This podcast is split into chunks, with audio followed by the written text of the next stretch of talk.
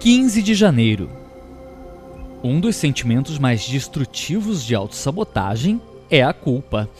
Até entrar em recuperação, eu não sabia que podia dispensar esse sentimento. Agora, sei que o passo 8 e o 9 podem eliminar completamente a culpa do meu sistema. Mas tudo sempre começa com o passo 1, admissão. Muito no início, admitimos que tínhamos um problema de vício, e seja qual for o objeto desse vício, tínhamos perdido o gerenciamento de nossas vidas em função desse vício. Mais adiante, vamos aprendendo a reconhecer outras áreas em que temos de admitir e fazer algo a respeito. A culpa fica em nossas vidas quietinha, corroendo qualquer coisa boa que nos aconteça, Cada vez que temos uma conquista ou felicidade, a culpa entra em cena e nos rouba como se fosse uma poderosa credora de qualquer sentimento positivo. Então, vem a raiva e o autodesprezo, vem a ira e o autocastigo, e chega a um ponto de eliminar nossa autoestima e ficarmos cheios de ódio e rancor.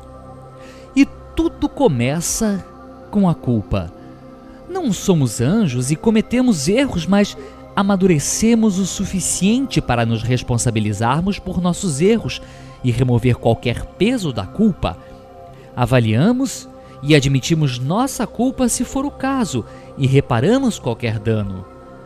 Não sabíamos nada sobre a culpa ou como lidar com ela, mas indo às reuniões, vou descobrindo novas técnicas de me libertar de fardos passados e recentes Frequentemente ouvimos nas reuniões o lema: parei de me chicotear. É justo nos entristecermos quando fazemos algo de errado. Mas nós, que não tínhamos maturidade espiritual, levávamos a culpa a um nível mórbido de autoflagelo. Paramos com isso.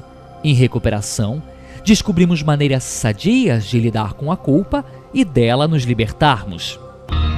Meditação para o dia, só por hoje. Admitirei minha culpa e farei algo sadio a respeito.